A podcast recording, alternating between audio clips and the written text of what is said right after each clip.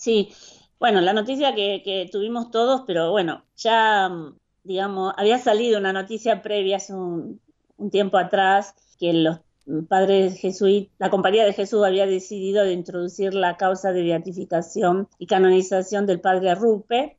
Y bueno, ahora han, dado um, un paso formal más este, hacia, hacia la, beatificación del padre Rupe, este, que bueno, que yo creo que es un, un testimonio de santidad eh, y un personaje eclesial bastante conocido, también pienso por nuestra audiencia. Este, a él le tocaron los, años, bueno, fue elegido propósito de, la Compañía de Jesús en, los años difíciles, ¿no? Del Concilio Vaticano II, de, iniciar a, caminar eh, el aire del concilio, las indicaciones del Concilio Vaticano II, y, hubo momentos en los cuales pasó una cruz bastante pesada, este, porque no, no fue comprendido o interpretada bien su, su deseo, ¿no? De, renovar la compañía de Jesús y, de, y de que los padres jesuitas se insertaran en una renovación conciliar.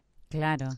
Pero bueno, el hecho de que la misma compañía de Jesús haya pedido eh, la introducción de la causa ante el Vicariato de Roma también es un signo importante de que en la reflexión que han hecho en estos años después de la muerte del padre Rupe, han comprendido, se ha comprendido, digamos, el carisma que el Señor le donó en el tiempo difícil que tuvo que vivir como superior de la Compañía de Jesús y, creen que es tan importante ese testimonio de santidad como para comprometerse, digamos, a pedir la apertura de la instrucción diocesana. Creo que todo es también una alegría para, para la Compañía de Jesús porque es un, un superior así, digamos, reciente, ¿no? Reciente. Realmente. Donde claro, están vivos, los que lo conocieron, casi todos están vivos, los que lo tuvieron de, superior están, están en vivo, pueden declarar y creo que también eso es lo bonito, ¿no? Porque ha pasado un periodo, este, de, digamos, de silencio que ha madurado la reflexión y, mirando así, ¿no? A la distancia de, de unas décadas, Mm, se comprende mejor ¿no? todo lo que él hizo y todo lo que él vivió. Así que hay algo que también nos enriquece a toda la iglesia, ¿no? Siempre decimos que las causas de beatificación y canonización son un camino eclesial de toda la comunidad y no es una, una, cuestión solo del instituto que la promueve o la sostiene. Claro.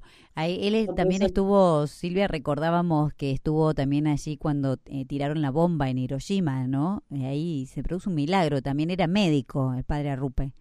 Sí, estaba en la comunidad de ellos ahí a pocos kilómetros de Hiroshima y Nagasaki y, ellos vieron de, ellos vieron la explosión. Mirá, qué ellos vieron como decimos nosotros, el hongo atómico, ¿no?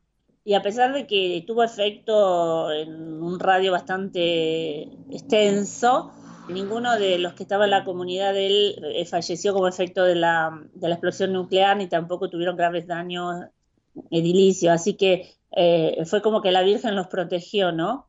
Eh, y bueno, también yo creo que el hecho de haber vivido la experiencia de ese tipo, el tener que asistir a toda la gente que quedó herida, herida grave, menos grave, y también todas las consecuencias que tuvo, ¿no? En los años eh, posteriores, porque muchísima gente después falleció a consecuencia de la contaminación radioactiva, ¿no?